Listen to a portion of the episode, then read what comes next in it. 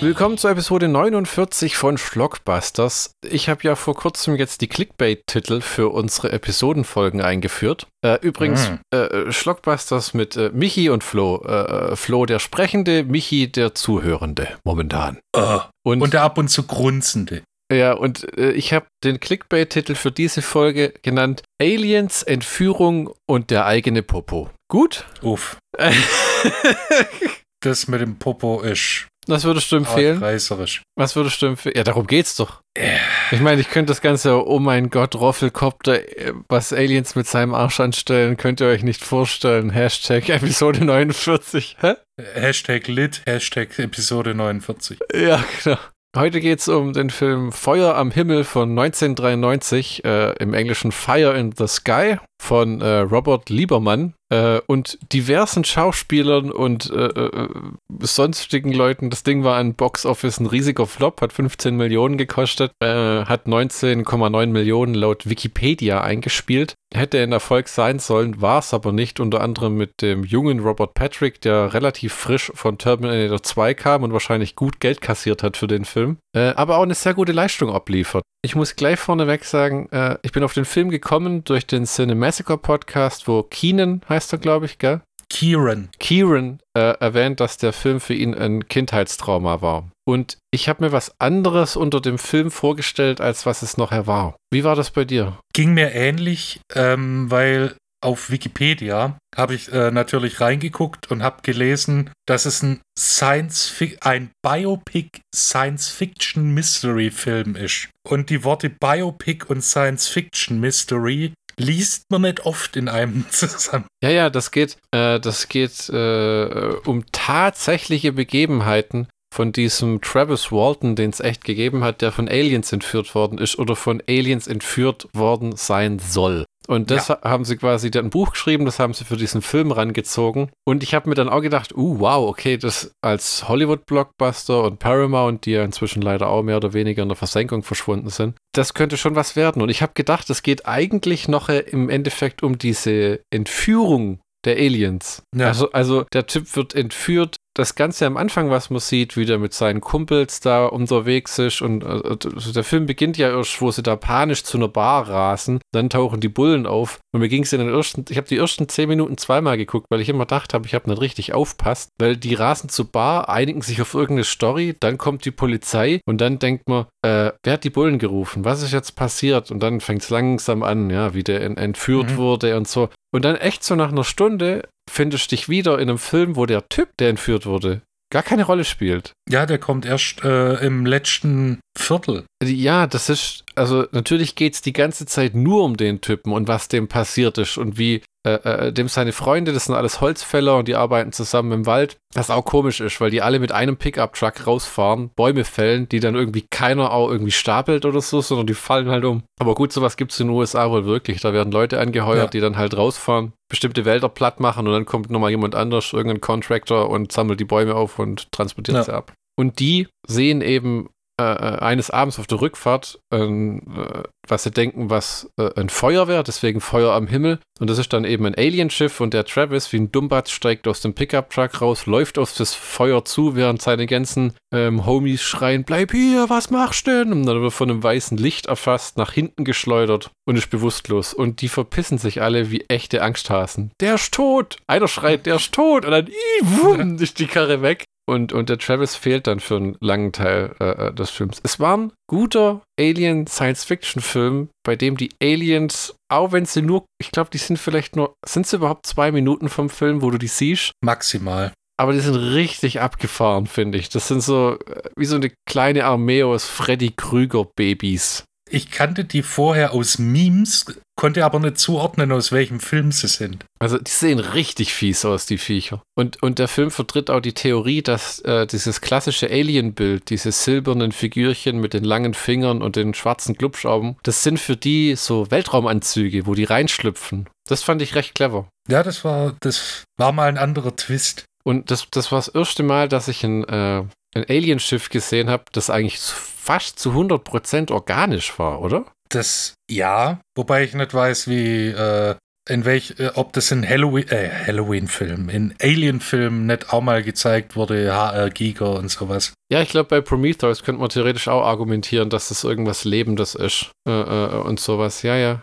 Man muss sagen, am Ende gibt es eine Sequenz, bevor wir jetzt äh, gleich am Anfang anfangen, wo man dann das Schiff sieht und den Travis und was ihm da passiert ist. Und das ist schon eine ziemlich abgefuckte Nummer. Also das ist schon mehr Horror als nur Science Fiction, weil was dem armen Typ so passiert ist, also äh, sein Hinterteil äh, bleibt äh, unangetastet, da muss man euch enttäuschen. Aber so ziemlich alles andere wird sonst mit ihm angestellt, was man sich ekliges vor, äh, äh, vorstellen kann. Und ich kann mir auch vorstellen, dass das, wenn das ein Kind gesehen hat, dass das verstörend wirkt. Ja, ja, die, diese Nadeln und Schläuche und dieses weiße Tuch, das fand ich auch abgefahren. Der wird am Ende schnappen den die Aliens, packen den auf so eine Art Bahre, äh, äh, äh, was auch verrückt ist, weil am Anfang sehen diese Aliens ganz klein aus und je weiter die den davonschleifen durchs Schiff, habe ich das Gefühl, werden die immer größer. Ist dir das aufgefallen? Am Ende ja, sind die ja. so groß, dass sie ihn niederringen können auf diesen Tisch und dann kommt wie so ein weißes Tuch über ihn, Flüssigkeit. Ja, so eine Membran. Ja, das ist das richtige Wort, Membran.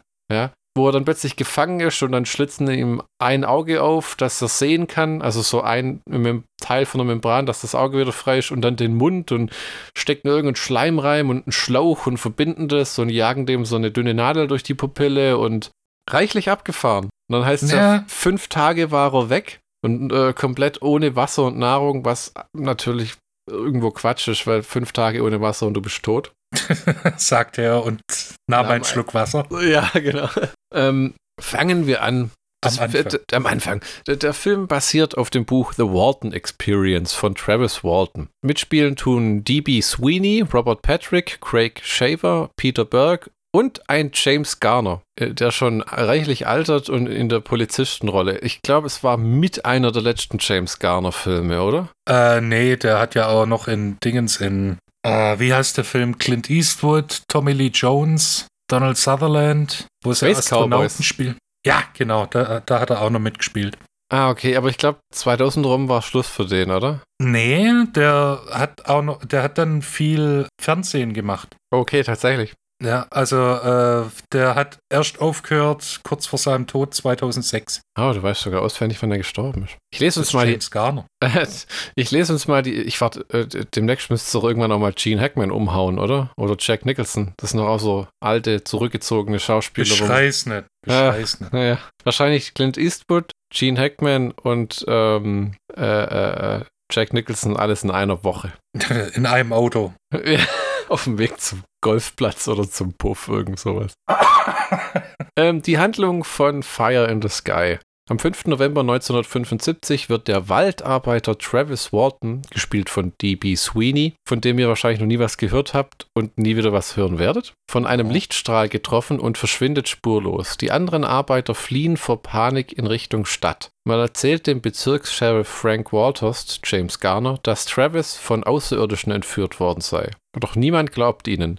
Die Menschen sind der Meinung, dass die Arbeiter ihren Kollegen umgebracht haben. Doch es gibt keine Spuren. Fünf Tage später taucht Travis nackt und völlig verwirrt und ohne Erinnerung daran, was geschehen ist, wieder auf. Nicht ganz richtig, denn der Typ schiebt die ganze Zeit so eine Art Vietnam-Flashback. Und wo sie in so, ein, so eine Willkommensparty schmeißen, ist er auch völlig am Abtillen. Wenn sie dann alle anfangen zu essen, weil wenn er diesen Glipper sieht und diese Geräusche, dann fängt diese ganz lange Rückblende an, wo er auf dem Schiff ja, ist. Genau. Es ist ein sehr ruhiger Film, muss man sagen. Das ist, es ist bei bestem Willen kein Actionfilm. Und es ist auch kein lauter Film. Ähm, also du musst wirklich, äh, aber es sind gute Performances drin. Und auch diese Typen, dieses, diese Arbeitsbeziehungen, die die haben, diese Holzfäller, die sind alle aufeinander angewiesen, können sich zum Teil aber auf den Tod nicht leiden. Und Robert Patrick führt ja diese Mannschaft an. Ja. Und die Parallelen zwischen dem James Garner-Charakter äh, äh als dieser Bezirkssheriff Frank Walters und was ähm, Quentin Tarantino in Kill Bill und Death Proof gemacht hat mit Michael ja. Parks sind gigantisch. Finde find ich. Weil ah, auf jeden Fall optisch. Optisch, aber auch von dieser Art, wie der Typ kommt in die Stadt, guckt sich das an und egal wie abgefuckt die Nummer läuft, am Ende ist es durch und es geht wieder heim. No. Das ist doch genau die Attitüde. Aber er hat keine Söhne. Hast du eigentlich erkannt, wo dieser echter Travis Walton in dem Film seinen Gastauftritt haben soll? Äh, nee, also im Film selber habe ich es nicht gesehen, ich habe nur darüber gelesen, dass er tatsächlich dabei war. Das hätte mich es wird witzig gefunden, wenn er einer von den ähm, Menschen in der Wabe gewesen wäre, wo, wo, wo, wo, wo Travis am Ende rumzappelt. Das wäre doch schön abgefuckt gewesen. Weißt du, so die Special Effects Leute betten ihn ein, so in die Wabe und so. Der kriegt War so? War so? Ist so richtig? Ja, äh, man muss ja sagen, äh, Produzenten haben scheinbar die kompletten Rückblenden, äh, die kompletten Rückblenden, die kompletten Alien-Erlebnisse verändert, weil sie seine Schilderungen zu langweilig fanden. Ja.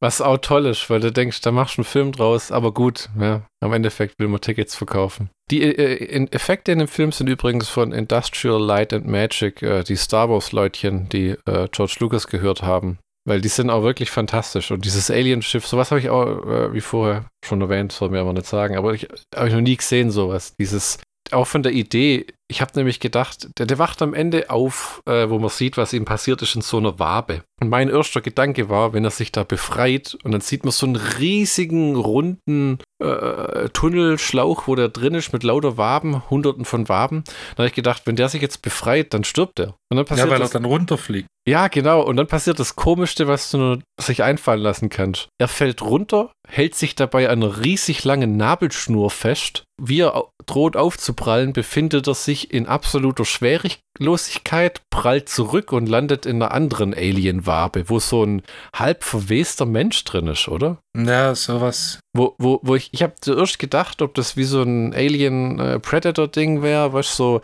in jeder Wabe ist eine andere Lebensform aus dem äh, Universum, irgendwie sowas. Aber dass da zum Beispiel in einer ein Mensch drin ist, den die offensichtlich entweder vergessen haben oder nur mal gebraucht haben und der so halb zerfetzt da drin liegt, da schläft ja. schon eine Weile nicht mehr gut. Ja, und das ist auch cool gemacht, weil du siehst dann, äh, wie gesagt, diesen halb verwesten Menschen und wenn er dann durch den von den Aliens durch die Gänge gezerrt wird, siehst du dann für einen kurzen Moment auch Bücher und äh, andere menschliche äh, Gegenstände, da, wo dann den Eindruck erweckt, dass die Aliens erstmal die menschliche Rasse so ein bisschen kennenlernen wollen, in- und auswendig. Zwinker, zwinker.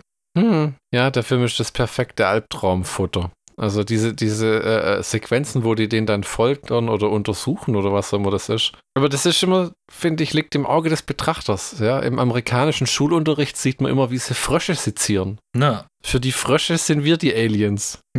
Ja, das ist so, die ja. denken sich ja auch, was, was, was, ihre Jüngsten sitzen im Kreis, jeder kriegt einen von uns und schneidet uns auf und dann gehen sie essen?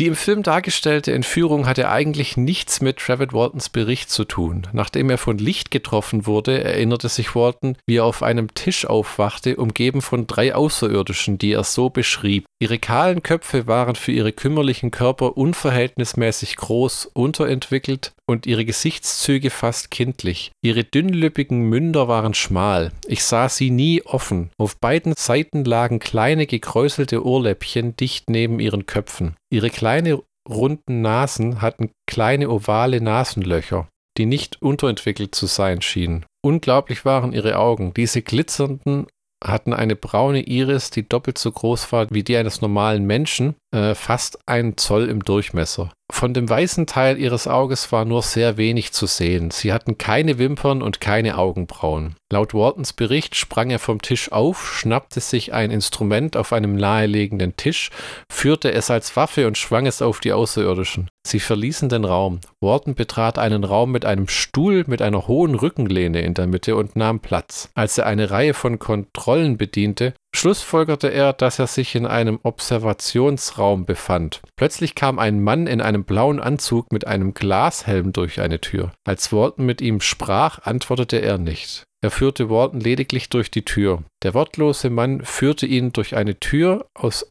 einem untertassenähnlichen Objekt in einen Hangar voller Untertassen, einen Flur hinunter und in einen Raum, in dem drei weitere Menschen standen. Waltons Fragen blieben unbeantwortet, als sie ihm deuteten, sich auf den Tisch zu legen. Einer der Menschen, eine Frau, legte eine Maske über sein Gesicht und er wurde sofort ohnmächtig. All dies wurde von Walton bewusst in Erinnerung gerufen und als er sich kurz nach dem Vorfall einer hypnotischen äh, Regression unterzog, gab er keine weitere Informationen preis und gab an, dass er das Gefühl hatte, tiefer einzutauchen würde ihn töten. Ziemlich abgefahrener Scheiß, oder? Ja, es korrespondiert auch mit der äh, Theorie, dass es Man in Black tatsächlich gibt. Also nicht so wie in dem Film Man in Black, sondern wie in der Verschwörungstheorie. Ja, ja, das ist, das hat man ja schon, glaube ich, damals mit Akte X weit und breit getreten mit dem äh, Cigarillo Smoking Man, ne? Mhm. Der da diese geheime Regierungseinheit verkörpert, die äh, im Endeffekt aber gar nicht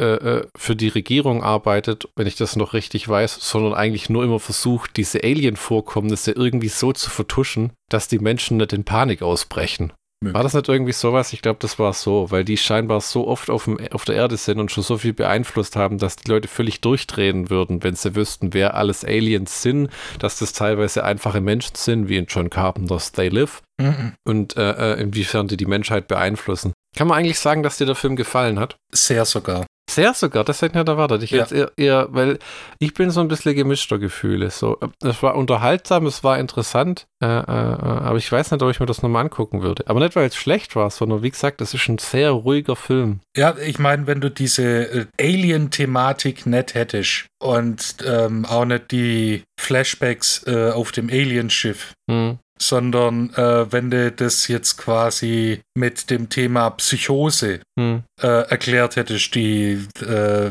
die Abwesenheit äh, vom, vom Travis, Hm. dann wäre das ein Oscar-verdächtiger Film. Weil ähm, du meinst- erstens das Thema, Hm. das ist ein bisschen kontrovers, äh, Alien-Entführung und sowas. Hm. Aber es geht ja rein theoretisch nicht um die Alien-Entführung, sondern um die Ereignisse, die danach folgen. Hm.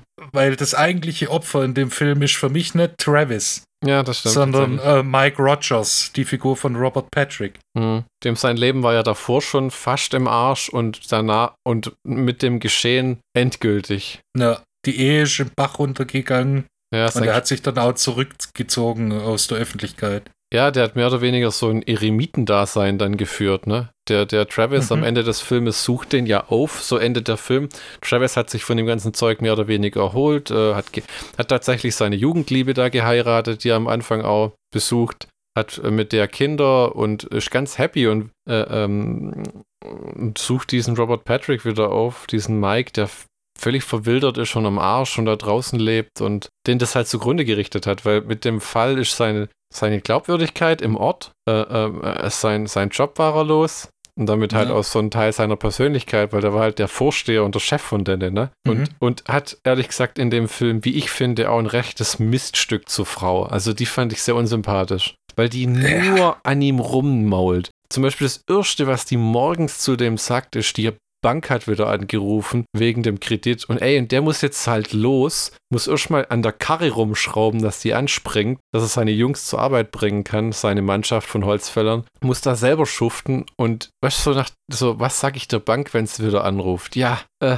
dass, dass der dann sagt, können wir da später drüber reden, was soll jetzt machen, das ausdiskutieren, dann kommt er auch noch zu spät und kriegt sein Pensum nicht geschafft. Bloß, was, Ja. willst du, was willst du der Bank sagen? Entweder du hast die Kohle oder du hast sie nicht. Entweder gibt es Ausschub oder die holen sich die Hütte. Ne? Regeln, Grenzen, Konsequenzen. Was willst du machen? Wo es mich für mich komplett aus war, war, wo er völlig gebrochen in der Wohnung steht, weil sein bester Freund verschwunden ist und er sich äh, mächtig Schuldgefühle hat, Hm, äh, weil, weil die ja einfach abgehauen sind. hm. Und das Erste, was sie sagt, ist, äh, und was ist mit dem Geld? Ja, wirklich. Das Einzige, was sie zu der Situation zu sagen hast. Und was machen wir nächste Woche, wenn du keinen Lohncheck mehr kriegst? Das ist echt, ja. Auch nachher, wenn er dann, das sollen, er und all seine Jungs sollen ja zum Lügendetektor-Test kommen. Na, ob das stimmt, was die da gesagt haben, weil inzwischen glaubt man, dass die ja einfach den Typ irgendwo im Wald umgebracht haben, weil dieser Dallas, einer von denen, sich mit dem Travis auch nicht verstanden hat und die dann geht, da wird halt, man vermutet äh, einen kriminellen Hintergrund. Und die ganze Gemeinde, das ist so das typische amerikanische Bergdorf, ja. Ihr werdet auch nie einen Film finden, wo ihr mehr Karohemdträger auf einem Haufen seht als hier. Und, und, viel, und, und Basecap-Träger. Ich laufe ja auch immer mit der Basecap rum in letzter Zeit, seit ich meine Haare Nein, nein, das sind- kurz schneid, aber das sind, das ist kein, das sind keine Basecap-Träger, sondern ein schlimmer Trucker-Kappenträger. Ach so nennt man das, okay, weil das sind alles so, dann zum Beispiel ihm lauert der Bruder vom Travis auf, ja. Wobei der ja wissen müsste, der Bruder, dass das der beste Freund von seinem Bruder ist, der Mike. Und sagt, you lost my little brother, I'm gonna beat your ass uh, if he doesn't show back up again. Und der nimmt das halt einfach hin, so wie, ja, ja, okay, was soll ich denn machen? Ja. Weil die versuchen, viele Konflikte in dem Film versucht man durch Geschrei und Konfrontation zu lösen. Ne? So zum Beispiel auch, wo, wo sich irgendwann, äh, ich weiß gar nicht, war das im Gemeindehaus oder tatsächlich in der Kirche, wo sich Robert Patrick dann vor seine Leute stellt und sagt, wir haben niemanden umgebracht, weder ich noch einer äh, von meinen Leuten. Und wer ein Problem mit uns hat oder so, soll besser jetzt gleich was sagen oder die Klappe halten. Wo sie dann alle ganz kleinlaut werden. Und seine Frau schüttelt nur den Kopf nach dem Motto, oh Gott, nein, mein Ansehen in der Gemeinde. Ja. Also, dass er dieses Miststück losgeworden ist, das ist nicht der schlimmste Verlust. Die ist einfach nur, das ist ja genau, wo du gesagt hast, was ist mit, wenn du kein Geld mehr kriegst? Weißt du, da habe ich mir gedacht, ey, dir ist schon auch klar, dass du auch arbeiten gehen kannst, gell? Nein, also, die haben doch zwei Kinder. Ja, aber äh, das ist so eine typische, die wird aber auch dargestellt wie so eine typische Kleinstadtfrau. Während er da steht in der Blue Jeans mit der Wäsche und der Kappe, steht die da rum in irgendwie ihrem Nachthemd morgens um, was weiß ich, halb achte. Als, als, weißt du, als wenn es das Einzige, was sie noch anzieht am Tag an Kleidungsstücken, wäre dann noch ihre Küchenschürze. Oder ein Momo. Ja, schon, schon sehr altbacken, ja. Aber hm. ich habe mal geguckt, die DVD ist praktisch unbezahlbar. Die kostet 40 Euro inzwischen. Oh, damn.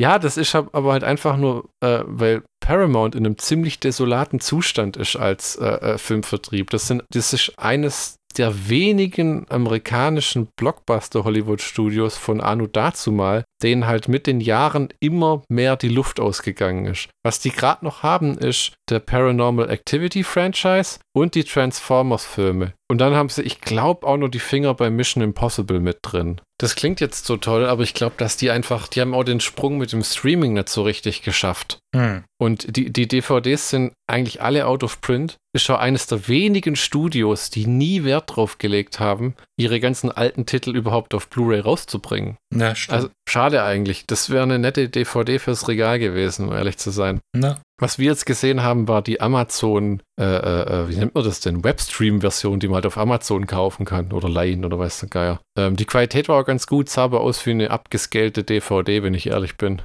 Etwa, et, etwas grieselig hier und da, gell? So das klassische, äh, mal kurz auf 1080p irgendwie hochgerechnet. Ja, aber das hat jetzt dem, dem äh, Sehgenuss keinen Abbruch getan. Also ich bin da eh nicht äh, einer, der sich da groß aufhält. Ah, manchmal bin ich Das immer noch so am Überlegen, ob Blu-ray oder DVD. Letztens haben wir so einen Film gesehen, Escape Room. Da habe ich mir auch gedacht, hm, was kaufst du da jetzt? Die DVD kostet 4 Euro und die Blu-ray kostet 7 Euro. Ich weiß genau, Michi würde die DVD nehmen.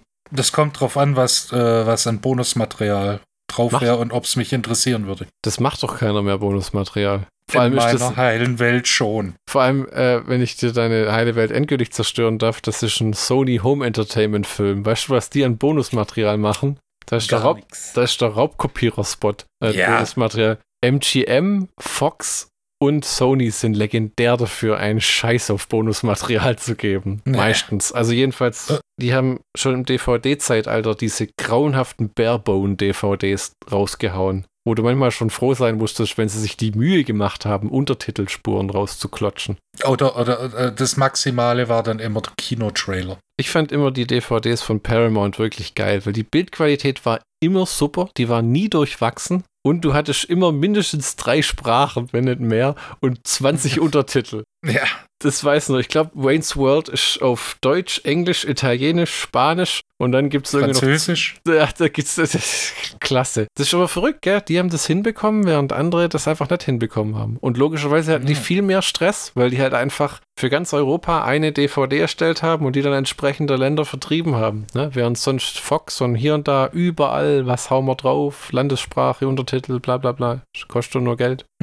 Wie fandest du im Film diese Alien beobachtende Sondereinheit, die irgendwann Mike auflauert und ihm die Visitenkarte gibt? Dieses, wir wissen, worum es geht. Wir verstehen. Ja, das We Believe. Das, äh, das gibt's ja wirklich. Weißt Ja, ja, Dan Aykroyd ist einer von diesen Leuten inzwischen. Ja, mein Gott. Das, äh, es gibt solche Menschen, es gibt solche Organisationen und ich bin mir hundertprozentig sicher, dass die sich genauso verhalten wie mit dem Film. Was Mhm. die Sache nicht ganz oder nicht wirklich sympathischer macht. Nee, Weil ja. Äh, die, die Figuren oder wie die Figuren dargestellt wurden, das war auch nicht so das Gelbe vom Ei. Links und rechts eine an Baggener. Das waren halt so Schleimbolzen im Trenchcoat, die teilweise, wo, wo Travis dann wiederkam, nackt im Regen, völlig ausgezehrt. Ja, der saugt an einem Wasserhahn, sowas habe ich noch nie gesehen. Und was die dann mit ihm machen auf der Herrentoilette, war eigentlich erstmal unheimlicher als die Alien-Entführung, oder? Das, das hört sich jetzt arg wüst an. Also die setzen den halt unter Druck und äh, ballern den mit Fragen zu und machen Fotos von ihm. Das Erste, was der hört von ist, ich brauche eine Urinprobe, er ist noch frisch. Mach ein paar Fotos. Dann stecken sie ihm so ein Mikro ins Gesicht. Haben sie Kontakt hergestellt? Und der Typ. Und halt jeder, den der, der, den der kennt und die zwei Freaks von der Alien-Agentur haben ihn alle in so eine Herrentoilette in die Enge getrieben, dass er fast zum Fenster rauskriegt. Es ist halt auch nicht die beste Idee, äh, sofort die Typen anzurufen, oder? Ich hätte ja. zuerst den, den Sheriff oder den James Garner äh, angerufen und gesagt, er lebt, kommen Sie so schnell wie möglich. Das ist auch, James Garner ist wirklich ein Nebencharakter in dem Film, ne? Ja. Das wirkt auch, wie wenn die den da reingeschustert haben, weil sie gesagt haben, wir brauchen wenigstens einen großen Namen für den Film. Wir können nicht nur irgendwie Robert Patrick von Terminator 2, der ja eine dramatische, Perf der Typ ist wirklich ein verdammt guter Schauspieler, das denkt man gar nicht. Ja, weil man so wenig äh, von dem gesehen hat und die Sachen, die wir mit ihm gesehen haben, spiegeln halt auch nicht so wirklich sein ganzes äh, schauspielerisches, ja. schauspielerisches äh, Spektrum wieder. Das meiste war wirklich Actionfilm mit ihm, was ich kenne. Ja, äh, Terminator 2, klar. Hm. Ähm, Wayne's World. Wait, ja. ähm, ach, wie heißt From Dusk Till Dawn 2? Ja, der war auch gut. Gott, wo Und ich finde es nicht fair, dass du äh, DB Sweeney so unter den Tisch kehrst. Der ist ja als Travis ganz sympathisch, aber ich, ich da gibt's im IMDb steht dieses Ding, das Studio hat darauf bestanden, dass der gecastet wird. Kannst du mit dem Schauspieler irgendwas anfangen? Ich kenne ihn aus dem Film Memphis Bell. Oh, das sagt mir gar nichts. Geht es doch drin um einen Bus oder um ein Flugzeug? Nein, um, um, um Flugzeug. Ah, okay. Ja, es, es geht äh, um eine Bombercrew im Zweiten Weltkrieg mit Matthew Modine, Eric Stoltz. Hm und DB Sweeney und Billy Zane. Dann war der Kerl mir nur unbekannt, weil ich konnte mit dem äh, ehrlich gesagt nichts anfangen. Ich, das Gesicht und so, der war als Travis ziemlich äh, sympathisch, auch wenn die erste Szene verhält er sich wie ein Aff. Wenn er da mit dem Motorrad den Bürgersteig runterfährt. Und ich habe auch nicht gleich gerafft, dieses Mädchen, dem er die Donuts gibt, erst kriegt er von so einer Minderjährigen die Donuts und dann bringt er irgendwie de, die Donuts einem Mädchen, wo ich dachte, das wäre Robert Patricks jüngere Schwester in dem Film oder Tochter oder sowas, weil die irgendwie in einem Haus wohnt oder das ist die to Schwester von seiner Ex Frau? Oder? Ich glaube, oh ich, ja, entweder, äh, auf jeden Fall ist sie eine Schwester von entweder der Frau von Robert Patrick oder Robert Patrick, weil am Ende wird ja gesagt, du wirst Onkel. Ja, das, da haben sie sich nicht viel Mühe gemacht, das gescheit zu erklären, ne? Ja, aber äh, das ist tatsächlich ähm, äh, so gang und gäbe, so in, in den ländlichen Gegenden. Hm. Zum Beispiel mhm. Snowflake, Arizona. Weißt du, was die lustigste Szene im ganzen Film war? Deiner Meinung nach?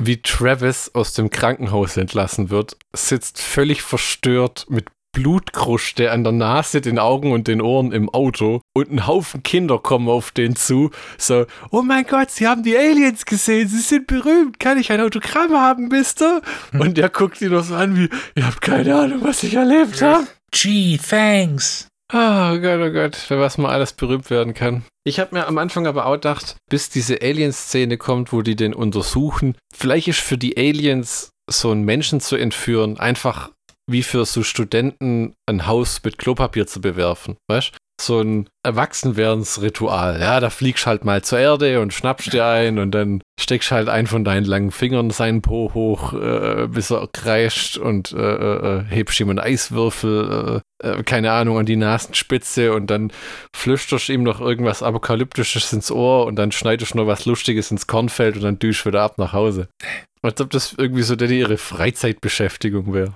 Ich fand es immer lustig. Ähm, der Komiker Bill Hicks äh, hat immer gesagt, äh, ich bin gerade auf meiner UFO-Tour. Hm. Und äh, wo dann gefragt worden ist, ja, was heißt das? Ja, wie UFOs toure ich durch äh, amerikanische Kleinstädte äh, vor Hillbillies, die nichts mit meiner Anwesenheit irgendwie anfangen können. Das fand ich immer, fand ich immer ganz lustig, weil äh, es stimmt.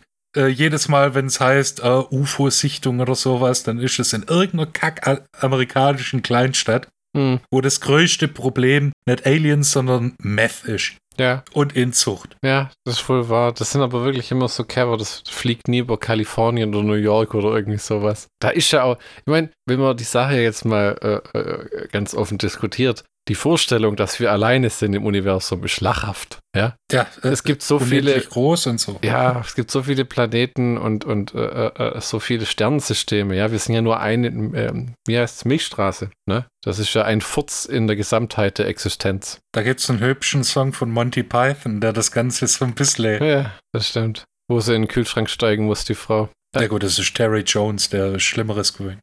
Und ähm, dass die schon mal hier waren auf der Erde, kaufe ich auch ab. Aber ob das jetzt irgendwie in einer runden, fliegenden Untertasse war, ich glaube eher, dass man das gar nicht bemerkt. Also äh, bemerkt hätte, bemerken würde oder dass das oder dass es so offensichtlich ist, dass man es gar nicht als Alien wahrnimmt. Ja? Da gibt so viele Varianten, was sein könnte. Ich finde, solchen Sachen nachzustellen und es rauszufinden und disku zu diskutieren und was war wirklich und wer lügt, das finde ich allerdings furchtbar langweilig. Weil ich immer denke, ja, das betrifft mich ja aber nicht als Individuum oder die Leute, die ich kenne und mag. Ja?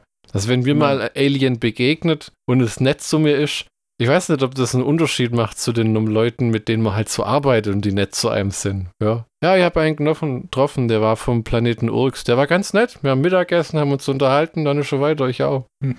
ja. So, so, okay.